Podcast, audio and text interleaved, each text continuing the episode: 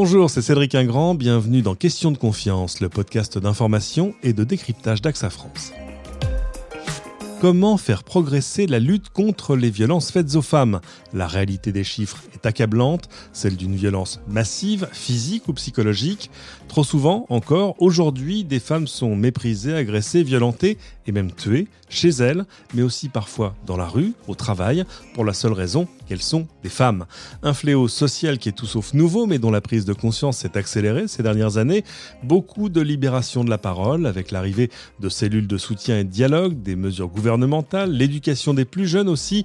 On fait le point aujourd'hui sur tout ce qui permet de modifier les comportements à long terme et d'aider les victimes dès aujourd'hui, avec une femme qui agit pour venir à bout de ces violences. Elle est directrice générale de la Fédération nationale Solidarité Femmes. Bonjour Françoise Brier. Bonjour. Avant de rentrer dans le détail, je voulais qu'on se mette un peu les, idées au clair. De quoi parle-t-on exactement quand on parle de violences faites aux femmes? Ça couvre en fait un, spectre de choses très large, des choses qui existent chez nous et puis parfois des choses plus spécifiques à des régions du monde ou à des pays? Oui, lorsqu'on parle des violences à l'encontre des femmes, c'est euh, tout un continuum de violences qui va euh, dès la naissance, voire même avant, jusqu'à jusqu'à la, fin de la vie des femmes. Alors ça passe évidemment par les avortements forcés, par les crimes d'honneur, par le mariage forcé, par euh, les mutilations sexuelles féminines, les violences conjugales, les violences sexuelles, le harcèlement sexuel au travail, etc. Donc on voit que des femmes peuvent à un moment donné dans leur vie être victimes de ces différentes formes de violences. Pourquoi? Parce que ces violences, elles sont issues, en tous les cas, d'un contexte de, de, système de très sexiste et de domination qui fait que les femmes peuvent être soumises, euh, voilà, tout au long de leur vie à ces différentes formes de violence. Et puis en matière de violence conjugale, on parle évidemment de, de cinq ou six formes de violence qui sont les violences verbales, les violences psychologiques, les violences physiques, sexuelles, sans oublier les violences économiques et administratives. Donc voilà, toutes ces formes de violence qui sont euh, d'ailleurs euh, décrites dans des textes internationaux comme euh, le, texte de la Convention pour l'élimination des formes de violence à l'encontre des femmes ou la Convention d'Istanbul du Conseil de l'Europe. Décrivent très bien ce continuum et ces différentes formes de violence qui varient évidemment d'un État à l'autre, mais qui sont aussi très prégnantes dans notre société. Qu'est-ce que c'est que les violences administratives? Je vous ai suivi jusque-là, et là, violences administratives, de, de quoi retourne-t-il alors les violences administratives sont les violences euh, qui consistent à euh, supprimer les papiers d'identité, à confisquer les passeports, à empêcher une femme, par exemple, d'être euh, de disposer d'un titre de séjour lorsqu'elle arrive en France et lorsque son conjoint euh, ne va pas, par exemple, régulariser sa situation justement pour la maintenir dans un système où elle ne peut absolument pas demander de l'aide, bénéficier euh, des différents dispositifs, par exemple euh, de, soutien, de CAF, etc. Et tout, évidemment, toutes ces, toutes ces ressources, mais aussi les, les, différentes formes de soutien que peuvent, par exemple, avoir ces femmes tout au long de leur arrivée en France ne, ne sont, sont rendues impossibles parce qu'elles sont pas je dirais, régularisé sur le territoire français. Ça veut dire l'accès à l'emploi, ça veut dire l'accès à un logement, etc. C'est une façon pour certains agresseurs voilà, d'empêcher l'autonomie des femmes et leur autonomie pour qu'elles puissent euh, s'émanciper aussi euh, à la fois individuellement, mais voir euh, la peur aussi que c'est que leur leur conjointe, la divorce, se sépare parce qu'elle va avoir accès à l'autonomie totale. C'est une façon de les contrôler, bien sûr. Alors, ce mouvement d'émancipation, il n'est pas récent, mais évidemment, tout ça prend énormément de temps. Il y a depuis plus de 40 ans toute une série d'initiatives qui ont été pensées pour arriver à, limiter les effets de ce fléau. Euh, récemment encore, en novembre dernier, il y a eu un Grenelle contre les violences faites aux femmes. Qu'est-ce qu'il en est ressorti, par exemple?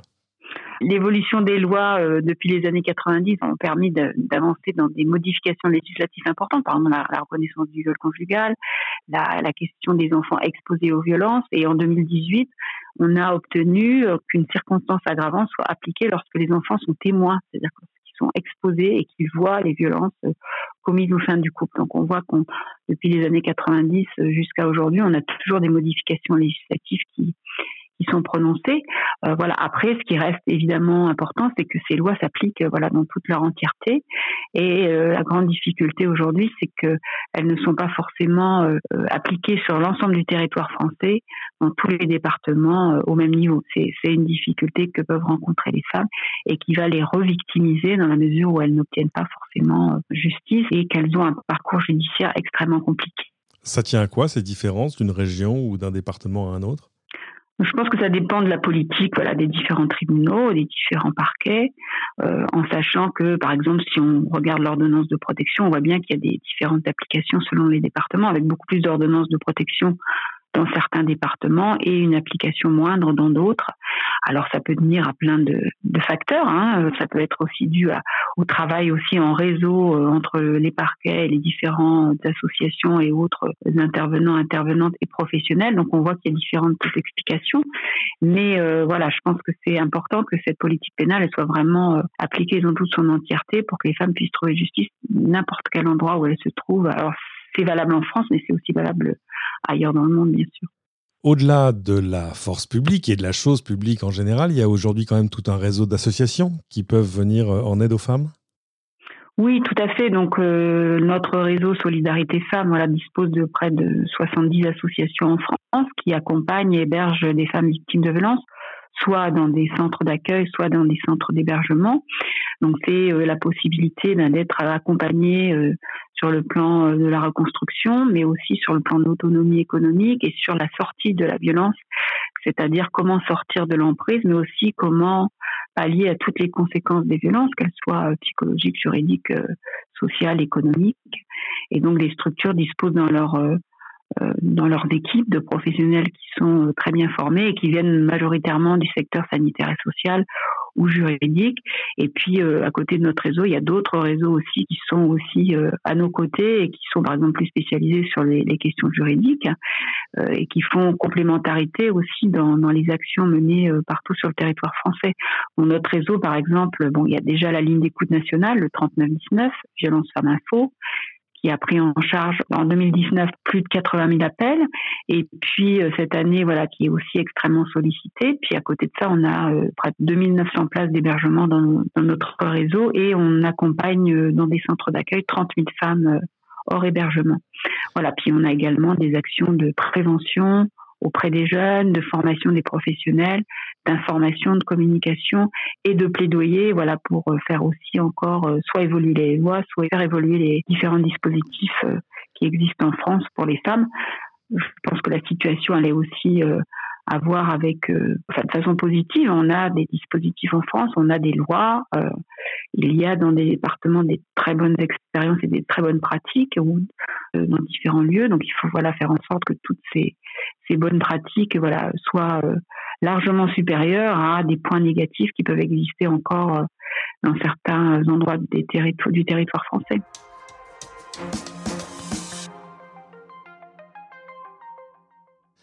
On parlait du réseau d'associations qui sont à, la disposition de ces femmes. Euh, je voulais en profiter pour souligner l'action d'Atout Cœur d'AXA, euh, qui est une association là aussi, mais qui organise les actions caritatives des employés d'AXA euh, et qui a formé Hells Angels, alors pas comme les motards en Harley, hein, L comme L, E 2 L, e, qui a été imaginé par AXA Protection Juridique et qui en gros offre du temps de juristes, de collaborateurs et collaboratrices bénévoles qui apportent de l'expertise et de l'aide juridique aux femmes victimes de violences. Vous pouvez aller voir ça sur axa-atoucoeur.fr question très pratique, alors là qui concerne les hommes aussi. Si je suis euh, victime ou témoin de, de violences faites aux femmes, à qui dois-je m'adresser et dans quelles conditions? Oui, donc je voulais aussi souligner effectivement que euh, avec AXA El Angels, on a pu faire financer dans notre réseau des procédures juridiques judiciaires pour des femmes qui n'avaient euh, qui avaient très peu de moyens ou qui étaient en difficulté parce que certains auteurs de violences les, les harcèlent aussi juridiquement et font qu'elles deviennent complètement exsangues au niveau financier. Donc voilà, ce programme, il est vraiment très intéressant pour euh, toutes les femmes qui sont euh, dans une forme de précarité ou qui ont des difficultés à un moment donné. Ça leur permet de rebondir aussi dès que les questions judiciaires sont, sont leur permettent d'avoir accès à un avocat et donc à leurs droits. Euh, sur la question des, des témoins et des, et des proches et de, des voisins, je pense qu'effectivement, les violences, elles concernent tout le monde. Donc déjà, c'est se poser la question par rapport à son propre comportement au regard de l'égalité femmes-hommes et euh, de la façon dont on peut euh, regarder des femmes qui sont victimes de violences sans poser des, préjugés sexistes, par exemple, mais elle a bien cherché, elle était habillée comme ci ou elle se comportait comme cela, voilà, qui, ne, qui ne peuvent absolument pas excuser les violences. Et puis si on est euh, témoin ou si on est voisin, si on est proche d'une femme victime, c'est évidemment de lui laisser la porte ouverte. Si on entend des bruits euh, dans le voisinage, ben, c'est de pouvoir appeler euh, le 17 ou signaler à cette personne que vous êtes sensible à sa situation et que vous pouvez être un appui. voilà, je pense qu'il faut aussi que, comme on le dit souvent dans les associations et ailleurs, c'est que la honte change de camp et de montrer aussi aux agresseurs que finalement ils restent isolés eux et que c'est pas la victime qui reste isolée euh, du fait des violences et de la culpabilité et de la honte qui est souvent euh, reportée sur elle. Voilà, il faut vraiment qu'on inverse euh, ces éléments-là et, et l'ouverture de toute la, de tous les hommes et les femmes à cette question, voilà, permettra aussi de faire reculer les violences. On va aussi travailler sur la prévention, l'éducation, sur les comportements égalitaires aussi entre filles et garçons dès le plus jeune âge. Bien sûr, et on va y venir. Euh, avec ces éléments-là qu'on va pouvoir tout à fait euh, modifier les comportements. Donc évidemment, en cas d'urgence, on n'hésite pas, le 17, le 15, le 112 ou le 3919, là pour le coup, pour euh, aussi avoir une écoute. Voilà, tout à fait. Donc le 3919, c'est bien un numéro d'écoute, de soutien, d'orientation, d'information. Euh, mais à côté de ça, il y a les numéros d'urgence, donc il reste euh, le 17, le 15, le 18, et puis si euh, on a une situation pour une femme qui ne peut pas appeler le 17, elle peut faire un SMS au 114, voilà, qui en ce moment est important puisqu'on sait que les femmes sont confinées aujourd'hui comme la, population, mais dans, face à face avec l'agresseur comme les enfants, c'est une situation extrêmement grave pour elles. Alors justement, je voulais y venir. On est dans une situation très particulière, celle du confinement. Est-ce que dans ces environnements-là, ça joue le rôle d'amplificateur du danger?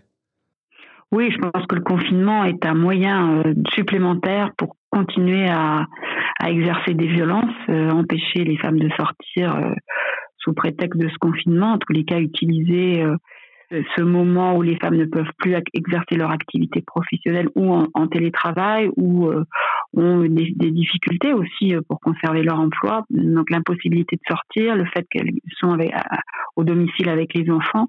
Donc c'est une prise supplémentaire pour les agresseurs et euh, il y a évidemment une montée des violences, une exacerbation. Les victimes le disent au téléphone, elles commencent à être à ne plus pouvoir supporter euh, ces violences, qu'elles soient physiques, psychologiques, sexuelles. Voilà, on voit une montée euh, effectivement de ces violences. D'où l'importance, comme on l'a dit tout à l'heure, de, l'intervention, voilà, des, proches ou des voisins qui peuvent aussi euh, montrer à l'agresseur qu'il y a des gens autour du domicile et qui, qui, entendent, qui voient et qui sont là aussi pour intervenir si nécessaire.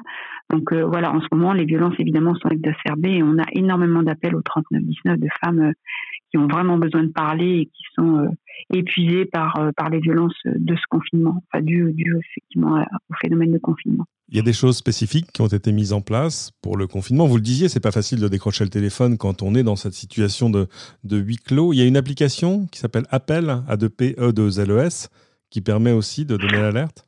Oui, il y a différents outils qui sont en place. Donc, euh, il y a à la fois la ligne d'écoute hein, que les femmes utilisent dès qu'elles peuvent. Il y a le SMS au 114 dès qu'on est en, situation d'urgence comme le 17. Il y a appel, effectivement, qui est un, un bracelet qui permet aussi de signaler euh, à ses proches euh, qu'il y a une difficulté ou des violences, qui puissent aussi faire intervenir éventuellement euh, les secours si nécessaire. on a également la plateforme sur les violences sexistes et sexuelles qui est en lien avec la police et la gendarmerie, sur lesquelles on peut chatter et signaler des violences, voire prendre un rendez-vous pour un dépôt de plainte. Euh, voilà, il y a aussi des centres commerciaux, dans les centres commerciaux, dans les pharmacies, la possibilité de signaler des violences. Voilà, aujourd'hui, on a mise en place de différents dispositifs qui peuvent, en tous les cas, permettre à une femme euh, de, de signaler les violences et d'être euh, d'être soutenue. L'idée, c'est que les portes d'entrée multiples soient utiles et intéressantes et que les femmes puissent s'en saisir. Et puis, on a à contrario des agresseurs qui sont encore plus vigilants justement sur ce confinement et qui vont empêcher les femmes d'avoir accès à tous ces dispositifs d'aide. Donc euh, voilà, simplement dire qu'à la sortie du confinement, la situation va certainement être euh, dramatique pour euh, beaucoup de femmes qui vont être, je dirais, très épuisées au regard de ces violences comme les enfants et on va avoir un travail de reconstruction et de soutien qui va être mené juste après le confinement qui risque d'être considérable. Sur le long terme, la solution, elle passe plutôt par l'éducation. Alors on parle des filles, mais on parle là aussi bien sûr des garçons. Oui, bien sûr, la question des violences, elle vient euh, de l'éducation, de la façon dont on perçoit les filles euh, à la fois dans l'espace public et dans l'espace privé, des questions d'égalité entre filles et garçons, euh, dans les ressources, dans l'accès à l'éducation, dans l'accès aux emplois, dans, tout ce, effectivement ce qui va construire socialement, dans les images, dans les médias, dans la publicité, qui va construire socialement quelque part des comportements qui vont parfois autoriser les violences. Donc comment on peut travailler dès le plus jeune âge justement à déconstruire ces stéréotypes sexistes, à euh, permettre aussi qu'à long terme, dans un couple, ben, il y ait un partage des tâches parentales, ne soit pas euh, seulement les femmes qui portent effectivement les enfants, leur éducation, mais aussi la charge de tous les détails qui font la vie, la vie commune et la vie collective. Hein. Je pense que c'est important aussi de rappeler que on a évolué un peu mais que la majeure partie des tâches ménagères et de la charge des enfants, elles pèsent encore sur les femmes et que les mi-temps euh, pour pouvoir élever les enfants, ce sont les femmes qui les prennent, les congés parentaux, ce sont les femmes qui les prennent. Et ça, ça grève aussi les ressources, l'autonomie des femmes. Donc, euh, ça démarre très jeune. Je pense qu'il faut travailler en, matière de prévention dès le plus jeune âge dans les établissements scolaires, mais aussi euh, voilà repenser aussi l'orientation des, des, filles et des garçons. Voilà, c'est toutes ces toutes ces strates de la de la construction sociale qui font qu'on est confronté à des violences. Et euh, ça, ça démarre évidemment très jeune euh, pour réussir à déconstruire euh, à la fois dans la famille, mais aussi dans l'éducation, tous ces stéréotypes et ces inégalités qui vont aboutir aux violences, mais aussi à des inégalités qui sont encore très prégnantes dans nos sociétés au regard des ressources, hein, tout simplement. Puisqu'on sait que les femmes calcule, on sont euh, entre 25 et 30 de moins de ressources que les hommes, mais ça se voit aussi au niveau de la retraite, bien sûr. Les carrières coupées, euh, les mi-temps, euh, les interruptions de la vie professionnelle, voilà, elles sont, documentées. Hein, c'est pas nous qui le disons, hein, c'est aussi des instituts de recherche. Donc, comment on fait aussi évoluer ces facteurs justement parce qu'on sait que les violences viennent se gréver sur ce contexte? Merci beaucoup Françoise Brier de nous avoir donné du temps, même à distance. Euh, où peut-on vous, peut vous retrouver en ligne? Alors, on peut nous retrouver euh, sur notre site internet www.solidaritéfemmes.org. Euh, voilà, sur tous les réseaux sociaux, évidemment, à Solidarité Femmes, Facebook, Instagram et, et Twitter. Et euh, évidemment, euh, pour les femmes qui en ont besoin au 3919, numéro gratuit, anonyme, confidentiel, il faut juste enlever le numéro de son journal d'appel. Voilà. Et puis euh, voilà, notre siège est évidemment ouvert, mais on peut nous envoyer des messages par notre formulaire de contact via notre site en ce moment. Merci beaucoup. Bon courage pour la suite. Et je ne parle pas que du confinement. C'est la fin de cette émission. Merci à tous de l'avoir suivi. Pensez à vous abonner sur votre plateforme de podcast préférée. Tant que vous y êtes, n'hésitez pas à cliquer sur 5 étoiles et à nous laisser vos commentaires. Ils aideront d'autres que vous à découvrir ce podcast. Et à bientôt pour une nouvelle question de confiance.